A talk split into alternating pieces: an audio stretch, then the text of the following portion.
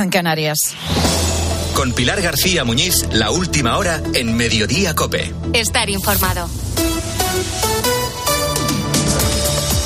¿Qué tal? ¿Cómo estás? Muy buenas tardes. Bienvenido a Mediodía Cope. Nos centramos en Suria, una localidad a unos 75 kilómetros al norte de Barcelona. La Generalitat ha confirmado la muerte de tres mineros que han quedado atrapados tras el derrumbe de una galería en la que se extraía potasa. Lo que se sabe es que estos operarios estarían trabajando a una profundidad de 900 metros. En la zona ahora mismo están trabajando equipos de bomberos de, de la Generalitat, dos helicópteros medicalizados, personal también de emergencias médicas médica, Mossos de Escuadra, con unidades caninas y expertos en subsuelos. Y hay también una unidad de apoyo psicológico. Enseguida vamos a estar allí en directo, en esa localidad, en Suria, un pueblo de unos 6.000 habitantes que vive sobre todo de la minería. Hace más de 100 años que se localizó en esta zona la primera mina de potasa de España. Actualmente, y según los datos del Ministerio, estas explotaciones dan empleo a unos 700 vecinos de la zona. En esencia, la potasa es sal o sales minerales ricas en potasio. Se utiliza sobre todo como fertilizante para mejorar la calidad y el rendimiento de la producción agrícola, aunque también se usa para la fabricación de vidrio, la perforación de petróleo o incluso en los fuegos artificiales. Ahora mismo, como consecuencia de la guerra de Ucrania, la potasa de origen español ha adquirido una mayor importancia en el mercado internacional. En 2019 se produjeron en las minas españolas, sobre todo allí, en la provincia de Barcelona, unas 600.000 toneladas de estas sales. La, la, de la extracción de potasa es una industria con fuerza en este momento que hoy se tiñe de nuevo de luto. No es la primera vez que sucede un hecho similar. En estas minas de Suria ya hubo dos accidentes mortales en 1995 y en 2013 que dejaron dos víctimas cada uno. Este tipo de noticias nos recuerda siempre el esfuerzo y sacrificio que supone la minería.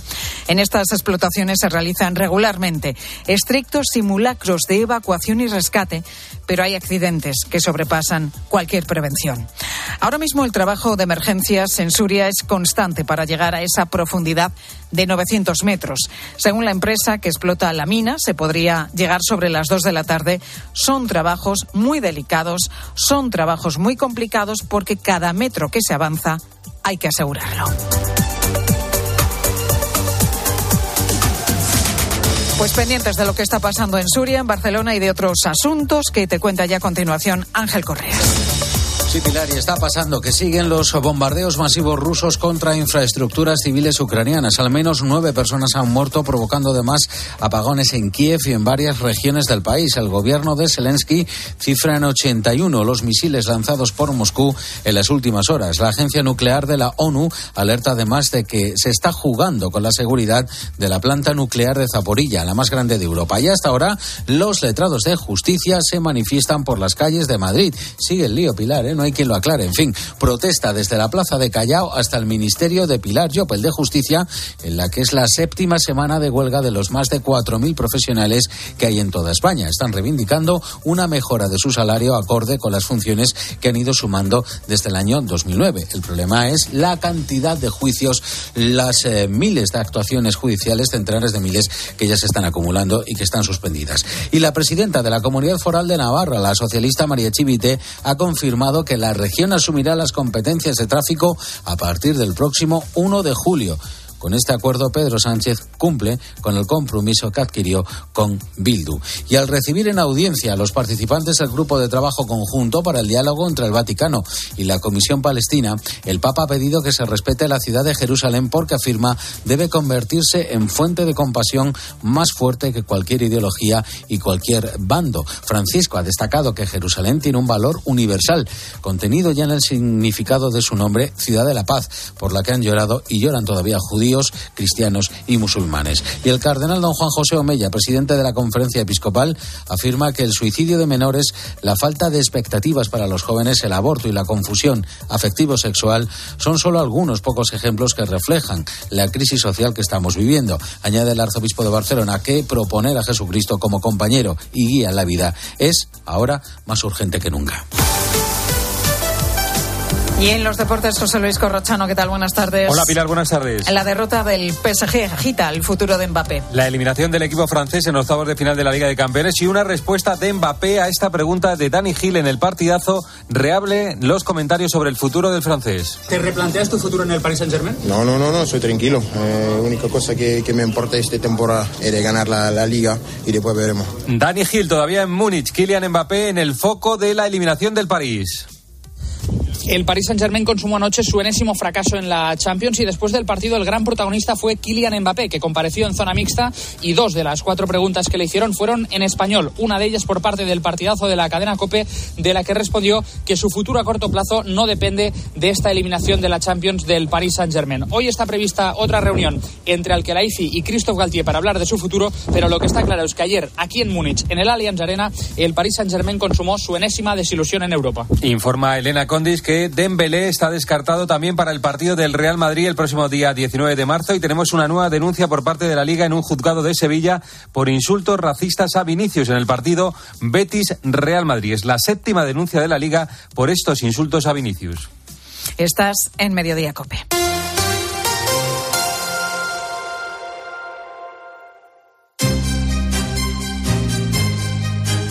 Escuchas Mediodía Cope. Con Pilar García Muñiz. Estar informado.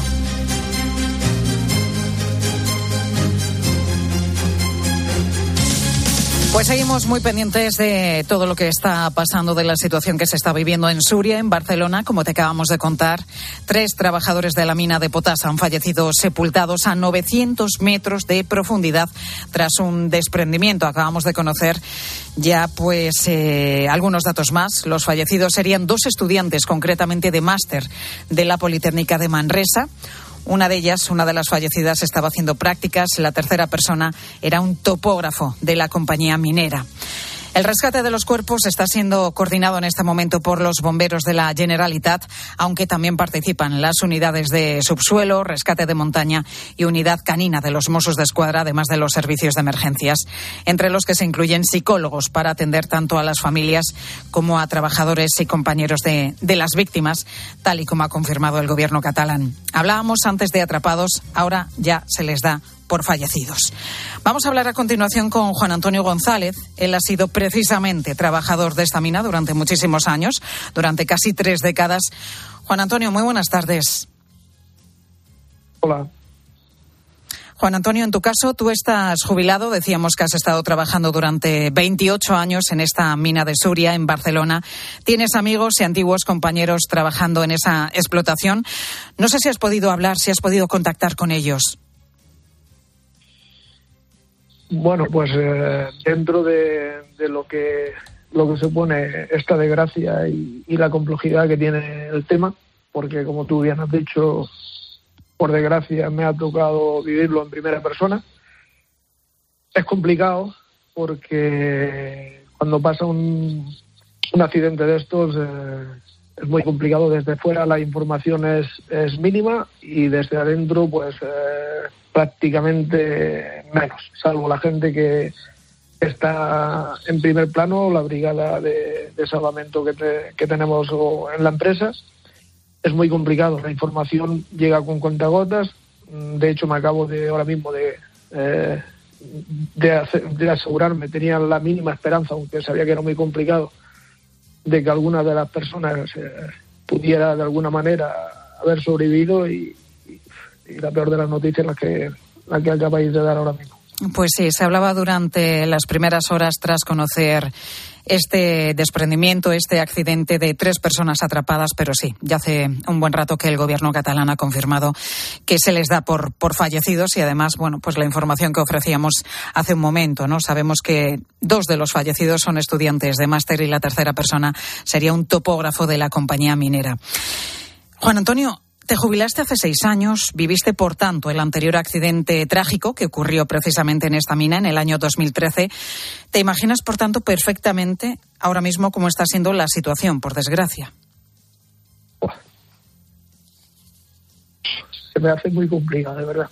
Se me hace muy complicado porque, aunque llevo seis años, como, como acabas de decir, jubilado, eh, por desgracia, desde que entré en el, en el 88 he tenido que, que vivir, lo he vivido, lo he sufrido. he pertenecido a la Brigada de Salvamento, he, tenido que sacar a compañeros.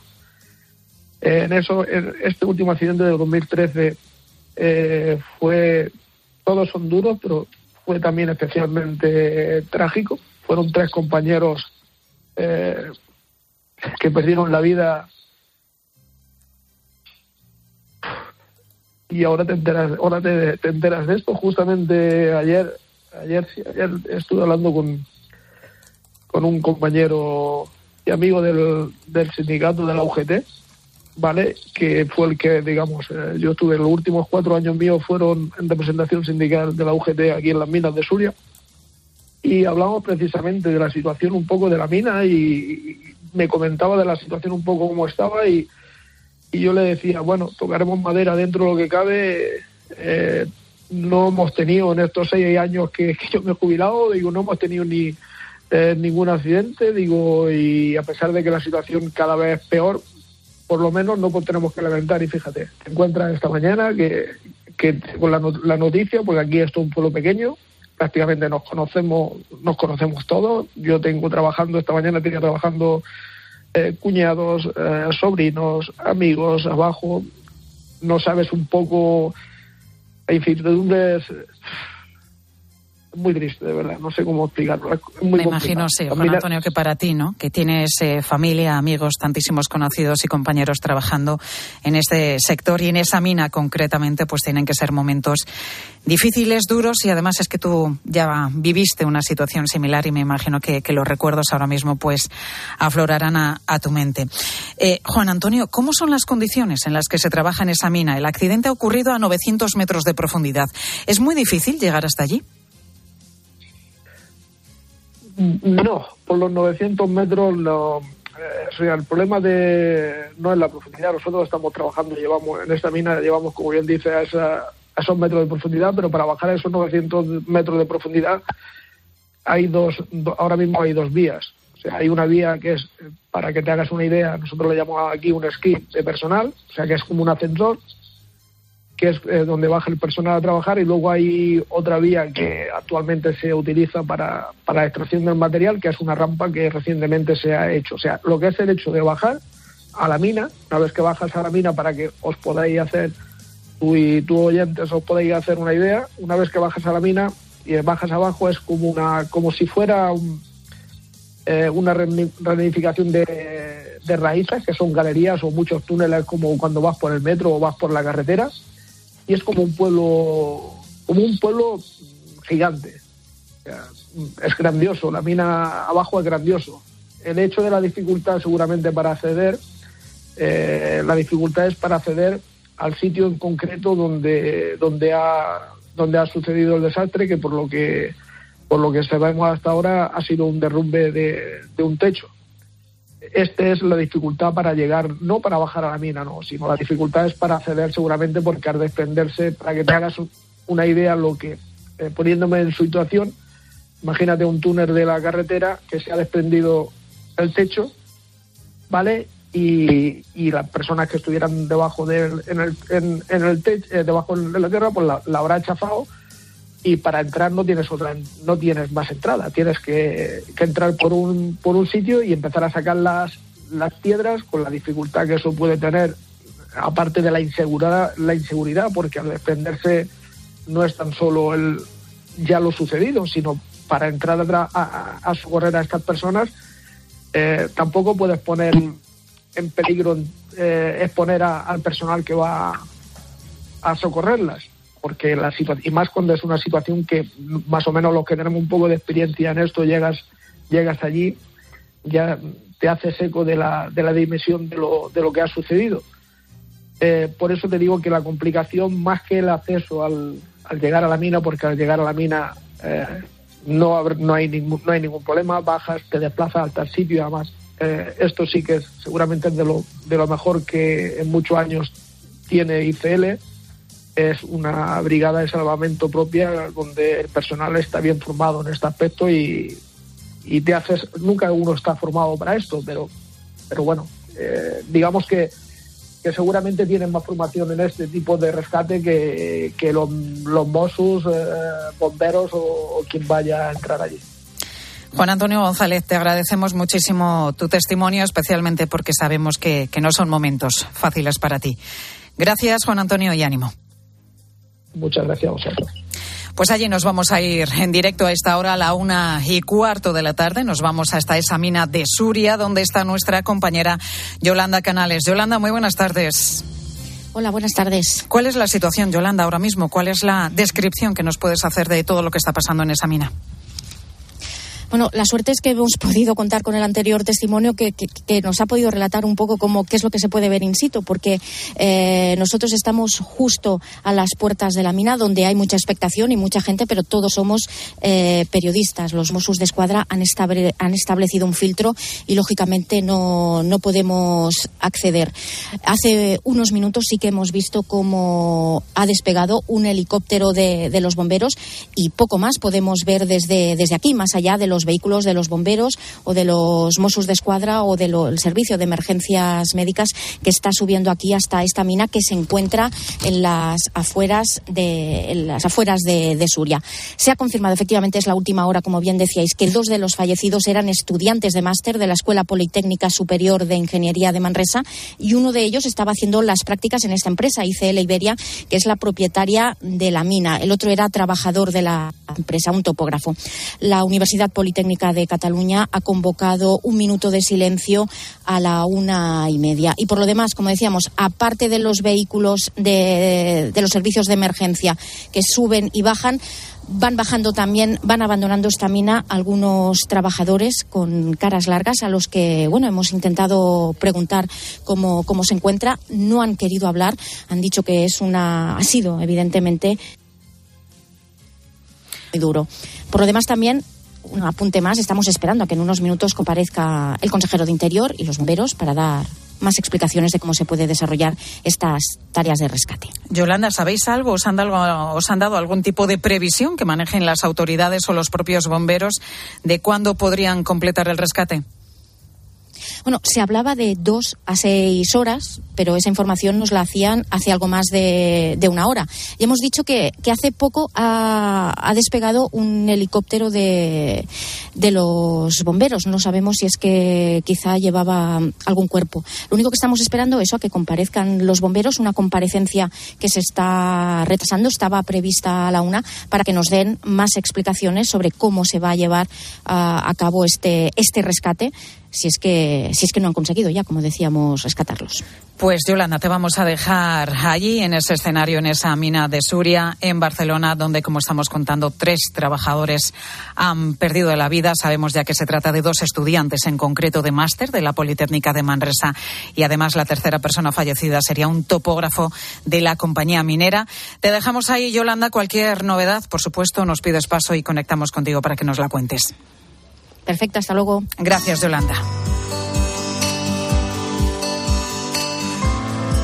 Bueno, pendientes de todo lo que pase allí en Barcelona, eh, te cuento también que las familias monoparentales llevan años reclamando que se pueda ampliar su baja de maternidad, acumulando la que le correspondería al otro progenitor, es decir, pasar de las 16 semanas que, que tendrían a 32. Pero ahora mismo el Supremo pues les ha dado un mazazo. En los últimos años hemos asistido a un goteo de sentencias de diferentes tribunales de justicia de comunidades autónomas que les daban la razón. Han ido permitiendo alargar este permiso, insisto, a las familias monoparentales hasta las 32 semanas. Pero, sin embargo, pues ha habido mm, otros tribunales que, que lo han rechazado. Ha ocurrido en Canarias o en Navarra, donde se han denegado estas solicitudes en una ocasión y también en alguna que otra más. Ahora el Tribunal Supremo es el que ha resuelto el conflicto. Ha negado conceder a una madre de una familia monoparental también el permiso de paternidad. El tribunal indica que no puede atender la petición de la madre porque las leyes no lo permiten. Señala que esta cuestión se contemplaba en una de las enmiendas de la recién aprobada ley del aborto y que los partidos votaron en su contra.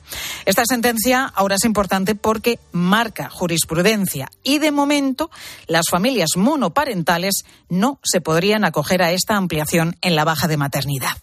Según datos del INE, en España hay cerca de dos millones de hogares de, de un solo progenitor con hijos. Más del 80% de esos hogares, de esas familias monoparentales, están encabezadas por mujeres. Una de ellas es de la de Laura Muñiz, madre soltera, tiene 28 años, y una hija, Macarena, que acaba de cumplir un añito. Su familia como te digo, es monoparental. Cuando nació su hija, Laura comenzó su permiso de maternidad, un permiso de 16 semanas, pero cuando terminó decidió hacer una petición. Quería ampliar esta baja hasta las 32 semanas. La Seguridad Social desestimó su solicitud, argumentó que hablamos tan solo de un derecho individual de la persona trabajadora.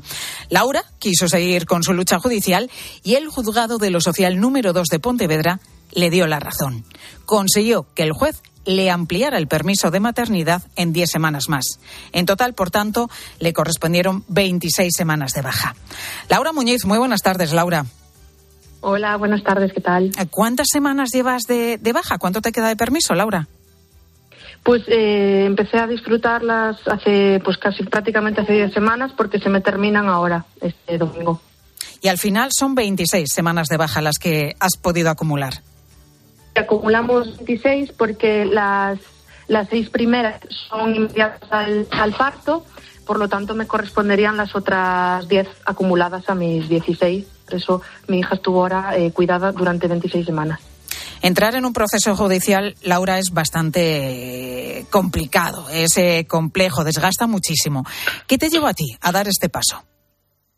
Pues eh, fue mm, la fuerza que me impulsó fue mi hija, el hecho de porque los niños por nacer en una familia biparental mm, están cuidados durante 26 semanas y mi hija por el simple hecho de haber nacido en una familia monoparental por ese simple detalle eh, tuviera menos cuidado que el resto. Entonces eso me impulsó, bueno, unas amigas también eh, abogadas me, me, dieron la fuerza pues para reivindicarlo y, y bueno, en este caso a mí me salió bien te salió bien, pero fíjate la sentencia ahora que marca además jurisprudencia que hemos conocido del Tribunal Supremo que dice que no, que a las familias monoparentales solamente les corresponde la baja de las 16 semanas, no la del otro progenitor.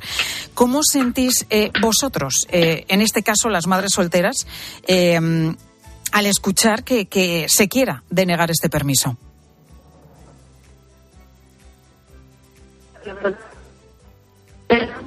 Porque es como cayó como un jarro de agua fría, o sea, estábamos eh, consiguiéndolo, se estaba pues eso, reivindicando nuestros derechos y, parece que es otra vez trabas por el simple hecho de ser eso, eh, familia mm, monoparental.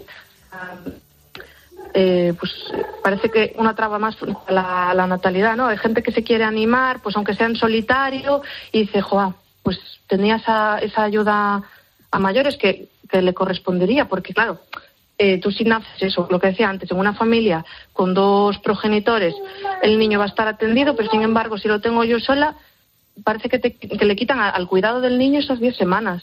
Totalmente. Y lo que tiene que prevalecer siempre, ¿no? Es el, el bienestar del menor de edad, en este caso, de un bebé. a, mí lo que me llamó mucho la atención de la sentencia de la jueza fue que ella, el principal foco era siempre la atención del bebé, la no discriminación, no tanto yo como trabajadora, no es un privilegio para mí, es un privilegio para mi, bueno, no es un privilegio, un derecho para mi hija, que de, estar cuidada como cualquier otro niño. Por eso me, me dolió bastante la sentencia de ayer de, vale, me, me, se fijan en la ley, pero también hay que atender pues al, cambio social que estamos viviendo, que cada vez pues eso, más familias monoparentales, pues tener un especial cuidado y protegerlas, impulsarlas para que para que sigan adelante. Y parece que una traba más. Pues Laura Muñiz, has tenido muchísima suerte, cosa que, nos alegra, pero ya ves que a partir de ahora hay jurisprudencia por esa sentencia del Tribunal Supremo y las familias monoparentales tan solo podrán disfrutar de 16 semanas de baja y no de 32, como en el caso de las familias biparentales. Laura, te dejamos que atiendas a tu chiquitina, que la estamos escuchando ahí de fondo. Gracias por estar con nosotros. por aquí. Muchas gracias por atender este tema. gracias, Laura. Gracias. La Real Academia Española va a celebrar un pleno que llega con polémica por la decisión de la institución de permitir la tilde en el adverbio solo en contextos que generen ambigüedad, un cambio que llevaban reclamando muchos y que ha generado un intenso debate además entre lingüistas y escritores. Y sobre esto te preguntamos hoy en mediodía. ¿Eres de los que seguías poniendo la tilde en solo o no. Cuidas especialmente la ortografía y la gramática, por ejemplo, en tus mensajes de WhatsApp. ¿Escribes correctamente cada palabra o si pones una falta no la corriges? ¿Tienes alguna anécdota relacionada con este tema? Pues como siempre queremos escucharte. Nos puedes mandar tu nota de voz o tu mensaje al WhatsApp de Mediodía Cope 637 230000.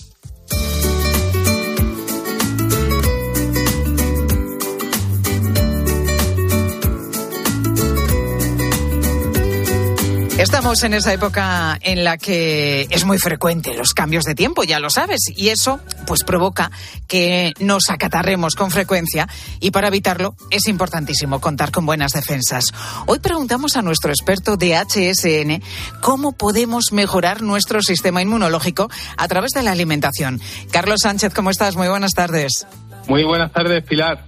Algo que tenemos muy muy claro es que llevar una buena alimentación es fundamental para mantener a tope nuestro sistema inmunológico. Y en este sentido es especialmente importante evitar déficit de antioxidantes, vitaminas y minerales como la vitamina C, el zinc o la vitamina D, por poner algunos ejemplos. Pero además y de forma paralela podemos utilizar determinados complementos nutricionales que mantengan alerta nuestras defensas y que nos hagan más resistentes por ejemplo, a contraer esos catarros tan molestos. Uno de los ingredientes más destacados son los beta-glucanos obtenidos a partir de las levaduras. Y en HCN lo utilizamos en nuestro producto Inmuglucanos, que es una de nuestras últimas novedades. Inmuglucanos ha demostrado en numerosos estudios científicos ser capaz de estimular el sistema inmunológico y además tiene un alto contenido en vitamina D, que como hemos dicho antes, es uno de esos nutrientes esenciales para cuidar nuestras defensas. Pues así podemos mejorar nuestro sistema inmune. Carlos Sánchez, responsable de investigación de HSN.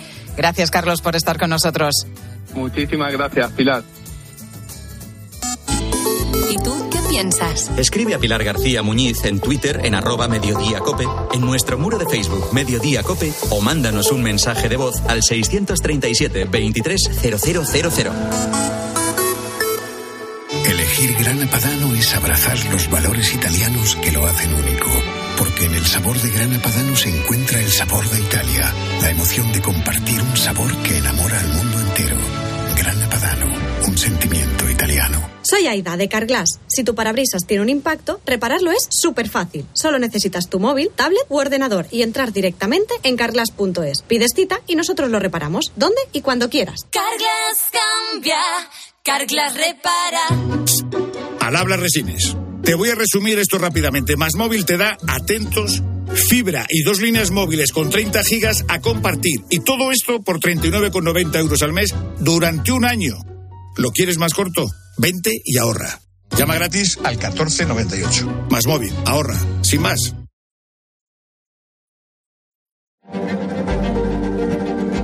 Escuchas Mediodía Cope. Con Pilar García Muñiz. Estar informado.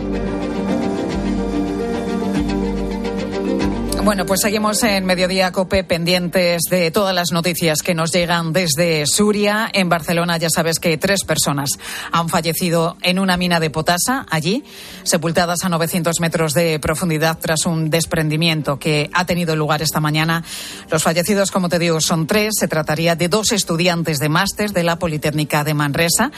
Una de las fallecidas estaba haciendo prácticas y la tercera persona que ha perdido la vida sería un topógrafo de la compañía minera.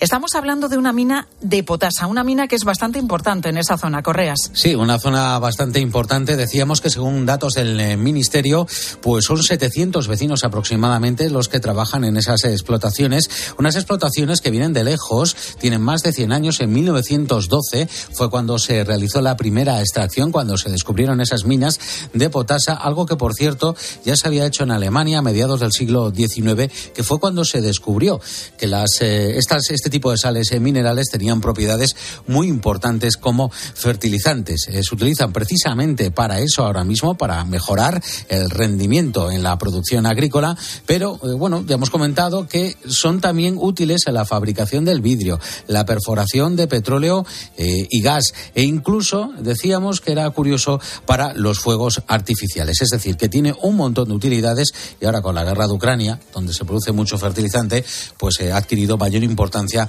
la producción de este tipo de, de mineral aquí en España. Bueno, pues ahora mismo los equipos de rescate, coordinados por los bomberos de la Generalitat, están trabajando en esa zona para poder acceder hasta los cuerpos de los tres fallecidos, esos dos estudiantes y ese topógrafo que han perdido la vida tras el desprendimiento registrado esta mañana y que están a 900 metros de profundidad.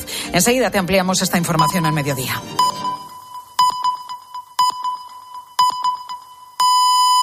Una y media, doce y media en Canarias. Pilar García Muñiz. Mediodía Cope. Estar informado.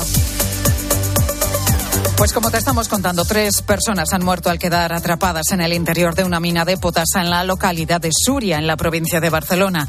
Un desprendimiento ocurrido esta mañana les ha sepultado a unos 900 metros de profundidad por causas que se están investigando.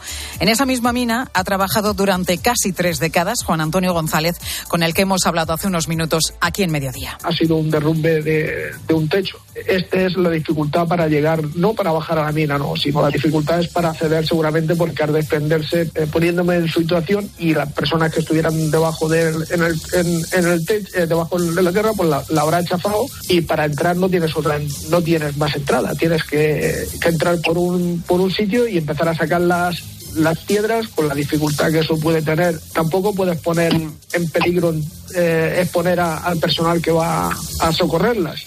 Pues pendientes, por supuesto, de todas las noticias que nos lleguen desde Suria, en esa mina de potasa en la provincia de Barcelona. Y más cosas. La reforma de la ley del solo sí es sí en esta semana del 8M ahonda la división en el seno del gobierno de coalición. COPE ha podido saber que varios sectores socialistas reclaman al presidente Pedro Sánchez un golpe de autoridad e incluso que se atreva a romper con la formación morada antes de las elecciones del 28 de mayo.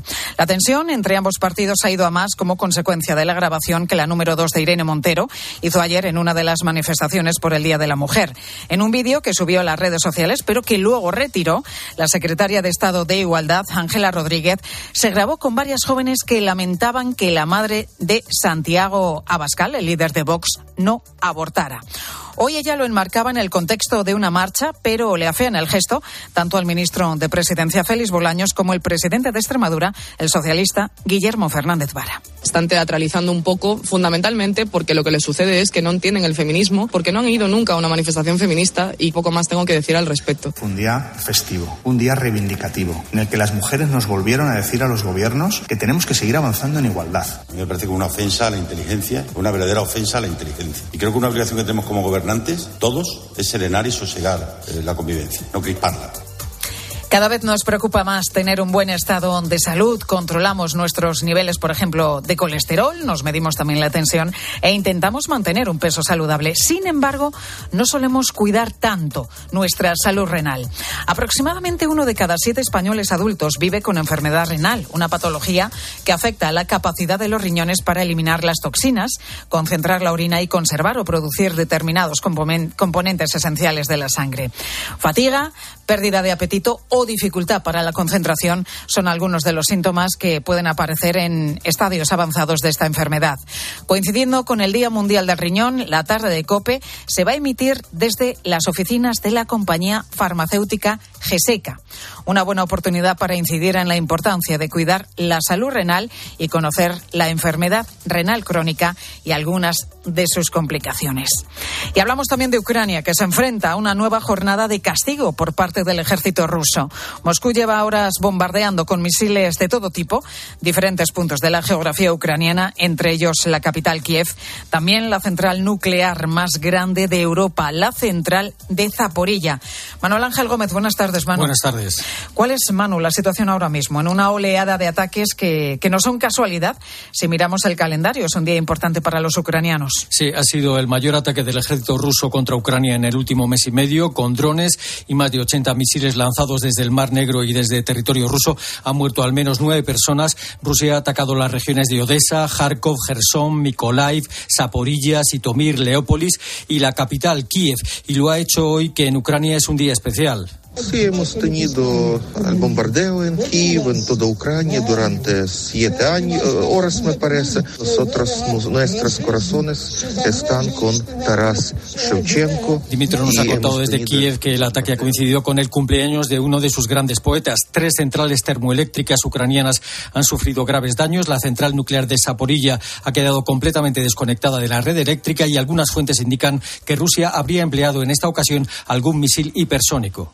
Y Manu, la atención sigue puesta en la ciudad de Bakhmut, convertida ya en un nuevo símbolo de la resistencia ucraniana. Sí, los soldados que combaten en Bakhmut dicen que aquello está siendo un infierno, una carnicería. La táctica que están utilizando las fuerzas rusas es usar a los soldados menos experimentados como carne de cañón en primera línea. Por esa razón, Rusia habría sufrido en Bakhmut hasta ahora entre 20.000 y 30.000 bajas entre muertos y heridos, según fuentes occidentales. Las tropas rusas ya han tomado la parte oriental de esta población, de acuerdo con la versión del jefe del grupo Wagner, el gobierno ucraniano ha ordenado la evacuación de los niños que permanecen en esa localidad. El ministro de Defensa ruso ha asegurado que la conquista de Bakhmut es esencial para hacer un agujero en las defensas ucranianas. Qué terrible, qué horror todo lo que está pasando en esta localidad, en Bakhmut. Gracias, Manu. A vosotros.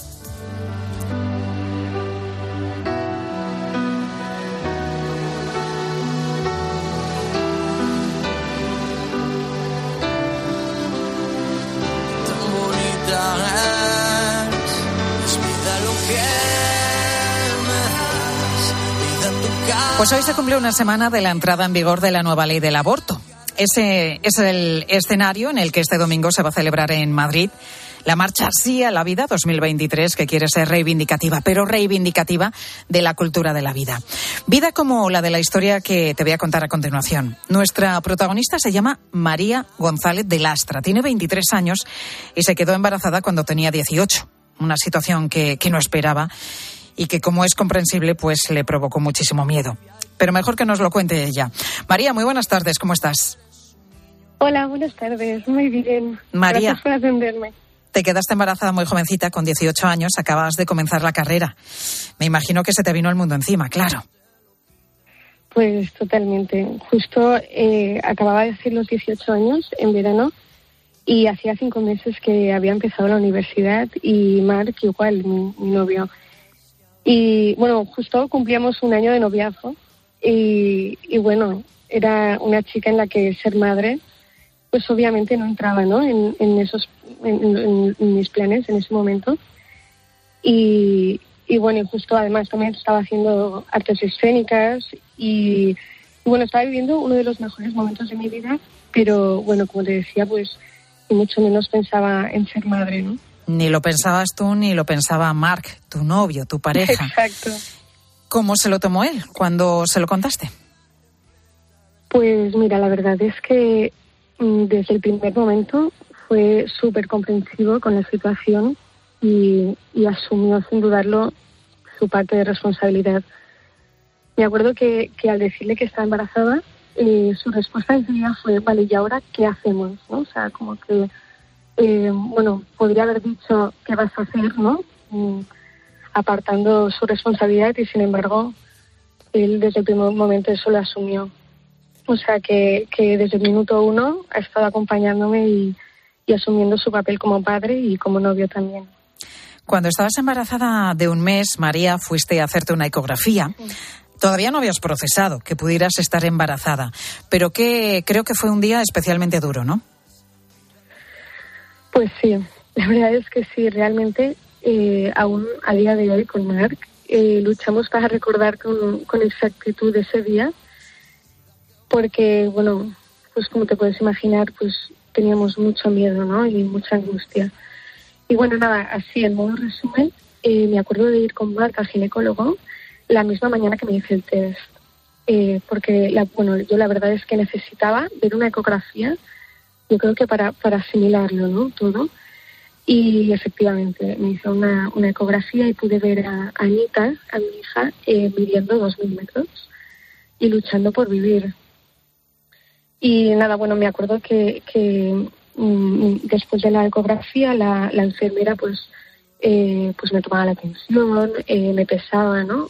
Me iba tomando mm, distintos datos y me iba diciendo, tranquila, que hoy en día hay solución, tú estate tranquila. Y bueno, al acabar la visita con Mark, me acuerdo de, de, ir al, al, ascensor para, bueno, para ir a casa y, de repente vemos a, a, esa misma enfermera que me había dicho eso corriendo por el pasillo hasta que, bueno, llegó a nosotros y nos cogió y nos dijo, eh, chicos, mirad, eh, sois muy jóvenes, si yo fuera vuestra madre, eh, os diría que abortaseis eh, dijo, eh, pensad que sois jóvenes, que ahora pues, estáis muy bien como pareja y que tener un hijo, pues que solo os traerá discusiones, ¿no? Y bueno, me, bueno, me acuerdo ¿no? que ella iba diciendo, más adelante, si queréis tener hijos, pues ya, ya los tendréis, ¿no?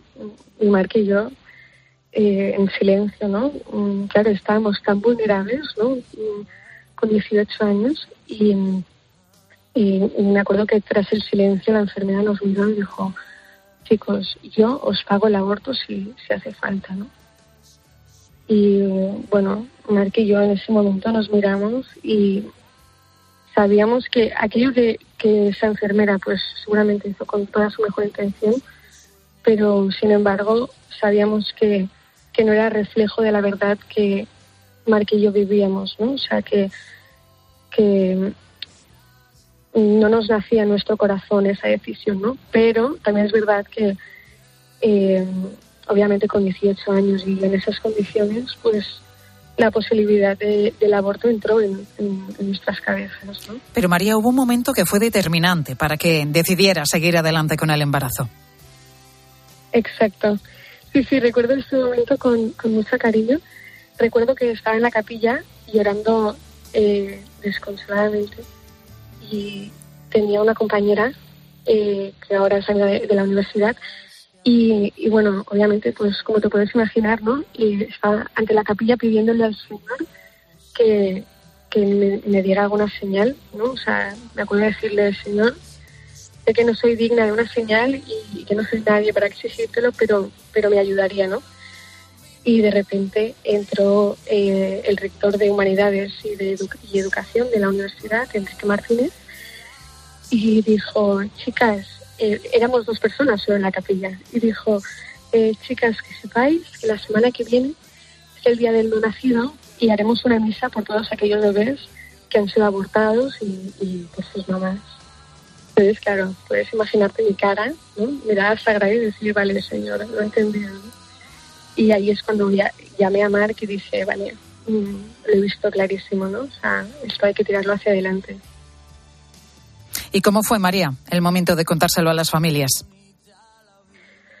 Pues bueno, en un primer momento fue una noticia que les sorprendió ¿no? y que quizás pues nunca se hubieran imaginado que, nos pudiera pasar, pero enseguida pues nos apoyaron y, nos apoyaron por haber apostado por la vida, ¿no?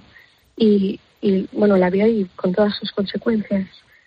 Y bueno, para ellos el nacimiento de, de esta nieta, ¿no? De Anita, pues ha sido una bendición que, bueno, pues que al principio quizás era difícil de entender, ¿no? Pero que con el tiempo todo, pues ha sido una alegría y, y, bueno, una gozada. María, durante el embarazo te advirtieron de que sufrías una anemia peligrosa, una anemia grave que podía tener complicaciones. Tú escribiste, de hecho, una carta que tengo aquí delante, una carta muy bonita, a tu hija, por si pudieran eh, darse esas complicaciones, por si no sobrevivías al parto, te ponías en lo peor, ¿no? Eh, bueno, una carta en la que dices que la vida vale la pena, hay que defenderla. Escribes también a tu hija y papá y mamá volveríamos a decir que sí ante este inmenso regalo que, que quieres tú. Bueno, son algunas de las frases que le dedicas a tu hija en esa carta. ¿Cómo te sentías cuando la escribiste? Pues mira, en ese momento eh, me acuerdo que, mm, que, lo que por lo que más sufría era que Anita pudiera pensar que había estado un error, que había sido un desliz de papá y mamá, ¿no?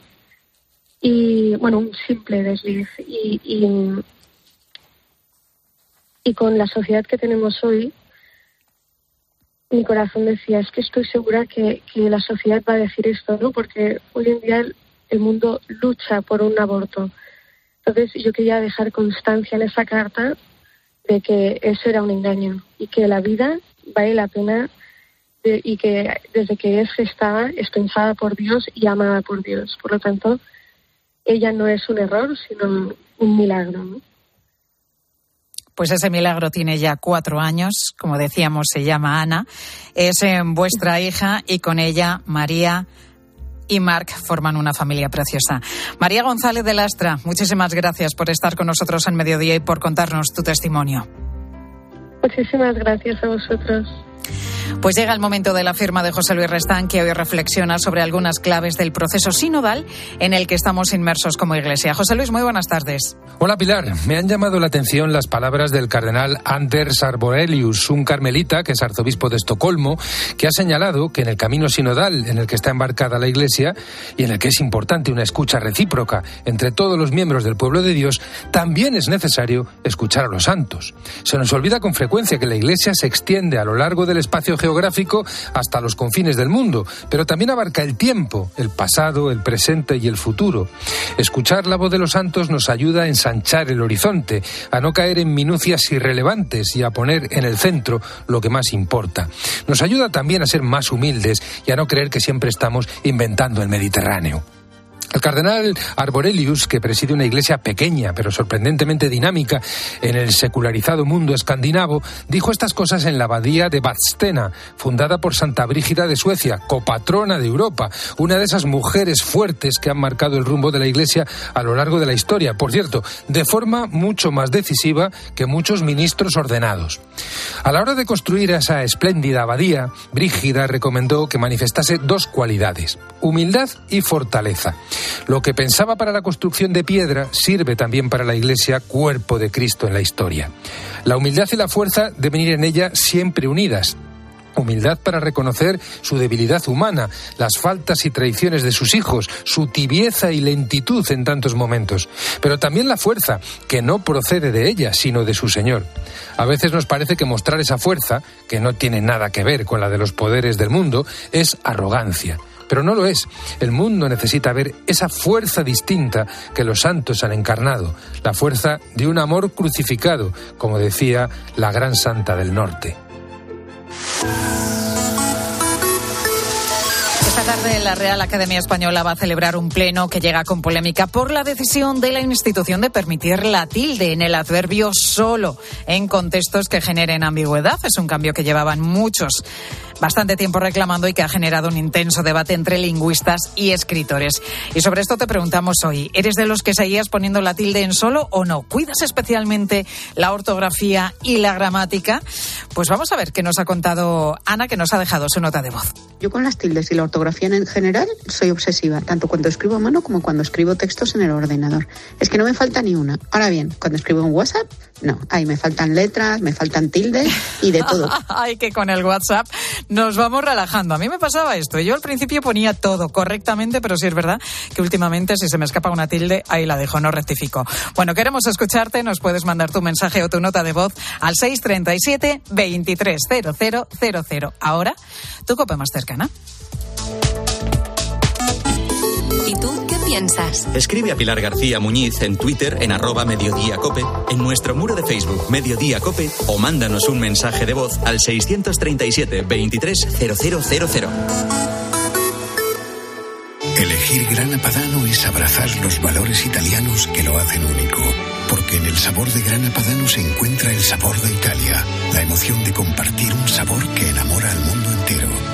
Grana Padano, un sentimiento italiano. Soy Aida de Carglass. Si tu parabrisas tiene un impacto, repararlo es súper fácil. Solo necesitas tu móvil, tablet u ordenador y entrar directamente en carglass.es. Pides cita y nosotros lo reparamos, donde y cuando quieras. Carglass cambia, Carglass repara.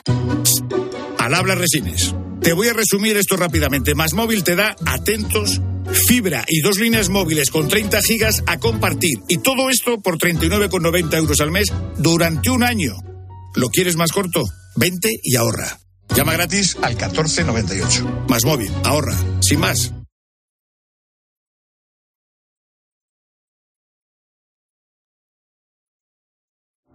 La radio es más radio cuando nos escuchamos. En los últimos meses, la llegada de una familia ha rejuvenecido este pueblo que tiene solo 100 habitantes. Tener hijos cada vez es más tarde. Estamos en Ojos, en Murcia, en esta programación especial que hoy dedicamos en COPE al envejecimiento. Tiene 100 años. Es un pueblo muy bueno, todo el mundo me ha querido. Me voy a acercar a una de estas madres. El bebé es el más pequeño de tus tres hijos. Económicamente está complicado hoy en día poder mantener El más. sitio donde estoy es uno de los barrios más envejecidos de Santander. de El la abuelo es el que necesita los cuidados y no hay nadie que se los pueda prestar. Muchos recién nacidos han pasado por las manos de Gema, que nos cuenta que siempre que hay actividad en los paritorios ella se siente feliz, realizada. Durante los años que lleva como matrona, Cada veo cara de agradecimiento. La base es el amor. Estamos impregnados de amor en el paritorio. En COPE, Carlos Herrera, Ángel Expósito, Pilar García Muñiz, Pilar Cisneros. Fernando de Aro. Están más cerca de ti. UMAS, mutua especialista en seguros para el sector educativo. Ofrecemos una solución integral para los colegios y guarderías. Daños patrimoniales, responsabilidad civil, accidentes de alumnos. Más de 800 centros ya confían en nosotros. Visítanos en umas.es. UMAS, más de 40 años de vocación de servicio. Pilar García Muñiz. Mediodía COPE.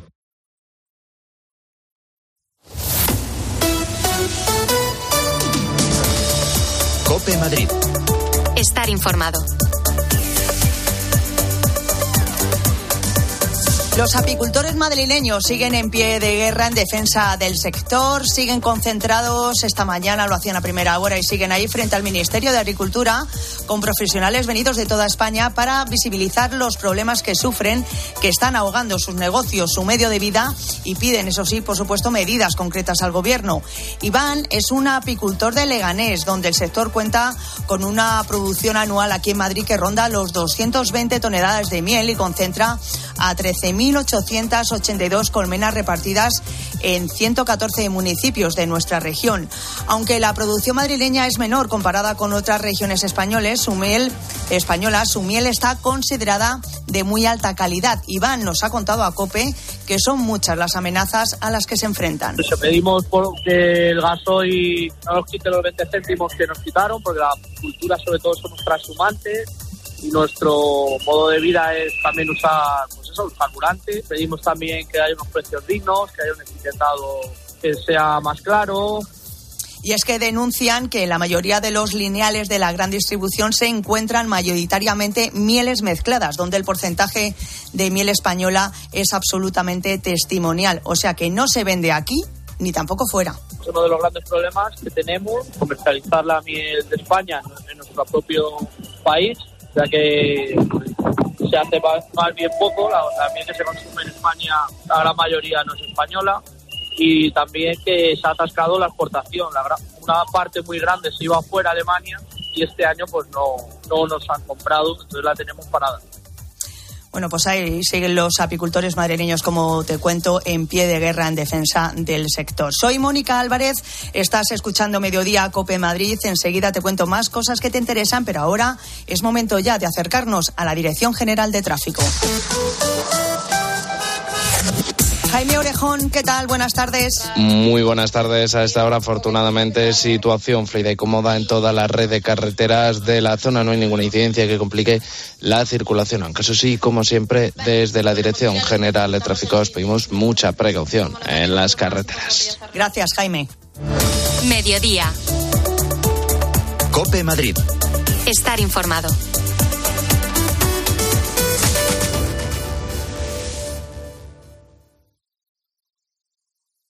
El Servicio 012 de Información y Atención al Ciudadano de la Comunidad de Madrid lanza el nuevo servicio de apoyo psicológico A tu lado, dirigido a personas que sufren situaciones de soledad no deseada, estrés emocional o ansiedad. Servicio 012, un número para todo y para todos. Comunidad de Madrid. ¿Comprarías una prótesis de cadera por internet y dejarías que te la colocara alguien que no sea médico? No, ¿verdad? Entonces, ¿por qué compras la ortodoncia, el blanqueamiento dental o la férula de descarga si los tratamientos bucodentales son complejos y han de ser personalizados? Consulta con un dentista de tu confianza. Pon la salud de tu boca en buenas manos. Colegio de Odontólogos y Estomatólogos de Madrid. El 26 de marzo, Excelentia presenta en el Auditorio Nacional La Pasión según San Mateo de Johann Sebastian Bach. No te pierdas una de las obras más emblemáticas de la música clásica. Venta de entradas en fundacionexcelentia.org. Recuerda, el 26 de marzo, La Pasión según San Mateo en el Auditorio Nacional. Música de calidad con Fundación Excelentia. Que la gastronomía es uno de nuestros mejores embajadores, eso lo saben hasta en Japón. Gracias a los chefs y a productos como Fuentes, el atún rojo, nuestro país triunfa en medio mundo. Como en Japón, donde Fuentes es sinónimo del mejor atún rojo. Si te dijésemos que una sola gota de sangre podría ayudar a cambiarte la vida? Por el Día Mundial del Riñón, acércate el 9 y 10 de marzo a la Plaza Felipe II, donde podrás realizarte una prueba sencilla para conocer el riesgo de padecer enfermedad renal crónica y enfermedades asociadas como la insuficiencia cardíaca o diabetes. Porque escuchar tu riñón es parte de ti. AstraZeneca. El diagnóstico precoz parte de ti. Descubre la revolución de la movilidad en Madrid. Descubre el nuevo Bicimat. 7.500 bicicletas eléctricas, 611 estaciones y ahora llegaremos a todos los distritos. Pruébalo gratis hasta el 31 de julio. EMT, Ayuntamiento de Madrid. En Clínica Novovisión entendieron lo de ser mayor pero no tonto. Me dieron un trato preferencial en horario y precio y mi operación fue un éxito. Al día siguiente ya conducía y leía y todo sin gafas. Si tienes más de 50 años, accede ahora a los oftalmólogos de más prestigio y soluciona tu catarata, glaucoma o retina sin lista de espera. Clínica Novovisión. Lo verás claro. Los Fernández son muy amables. Recogida a domicilio de cortinas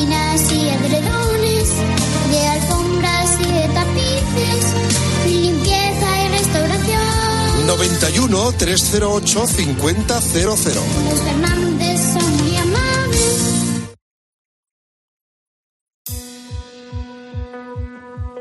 Mediodía. Cope Madrid.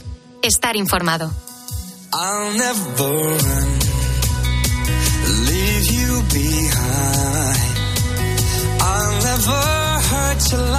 Perder una o varias piezas dentales es algo que nos puede ocurrir a todos y las consecuencias van desde dificultades para masticar hasta complejos, claro, por los huecos que se quedan ahí, ¿verdad?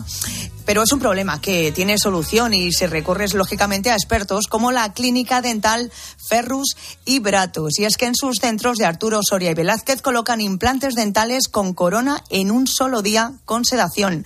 El doctor Jorge Ferrus es experto en implantología y periodoncia de la clínica dental Ferrus y Bratus. Doctor, ¿qué tal? Buenas tardes. Hola, buenas tardes, Mónica. Eh, doctor, ¿cómo son los pasos a seguir para una persona que necesita reponer sus dientes perdidos? Sí, perdidos o que estén a punto de perderse. Primero hacemos una visita diagnóstica extensa en la que, además de todas las pruebas radiográficas y fotográficas, pues te vemos varios especialistas y te vamos a dar un plan de tratamiento lo más predecible y sobre todo lo más duradero en el tiempo. Montamos el caso para poder hacer una cirugía mínimamente invasiva guiada por el ordenador y tener preparados los dientes fijos provisionales que va a llevar el paciente desde el primer día. Después operamos al paciente mientras está dormido y colocamos esos dientes fijos provisionales. Y ya a la semana hacemos una revisión y en tres meses ya estaría listo para confeccionar eh, los dientes fijos ya definitivos de circonio o de porcelana. Y doctor, eh, nos tienes que decir eh, la verdad. ¿eh? Mientras están poniendo ahí los implantes, ¿hay pacientes que tienen muchos nervios o no? Pues efectivamente, eh, durante la intervención es posible recurrir a una técnica que se llama la sedación consciente. Y esta está pensada para esas personas que precisamente pues tienen eh, ese miedo an- ante la idea de pasar por este tipo de cirugías. Claro. Y es una forma perfecta de quitarles esos nervios, porque literalmente pues pasas la operación dormido. Así que, pues como puedes imaginar, tiene muy buena acogida entre nuestros pacientes. y como tú dices, Mónica, vamos, que de no tener la sedación consciente, muchos de ellos no se habrían decidido a dar el paso de recuperar sus dientes. Vamos, sin duda, sin duda. ¿eh? Eh, doctor, ¿y dónde están las clínicas de Ferrus y Bratos? Pues mira, tenemos dos centros, uno más grande en Arturo Soria, en Pinar de Chamartín, y otro eh, que hemos abierto hace poco en la calle Velázquez, y ambos dos pues atendemos a este tipo de pacientes para, para poder recuperar sus dientes y sobre todo vencer ese miedo gracias a la sedación. Claro que sí. Pues doctor Jorge Ferrus, experto en implantología y periodoncia de la Clínica Dental Ferrus y Bratos. Muchas gracias por estar en Mediodía Cope. Muchas gracias a ti, Mónica. Gracias, hasta otro día. Adiós. Ves, hay soluciones para, para todos, ¿eh? Eh, bueno, que te voy a comentar que tenemos en estos momentos 17 grados de temperatura en el centro de la capital. Todavía van a subir un poquito más las temperaturas, ¿eh? hasta los 18 grados. No se espera lluvia en las próximas horas, pero sí viento, especialmente en la zona de la sierra donde hay alerta amarilla hasta las 9 de la noche. Y es que allí, en la sierra, en muchos puntos de la sierra madrileña, se esperan rachas de hasta 80 kilómetros por hora. Bueno, ya sabes que a las 2 y 20 tenemos más información de Madrid y que ahora, por supuesto, continúa a mediodía a cope, ahora ya de la mano de Pilar García Muñiz.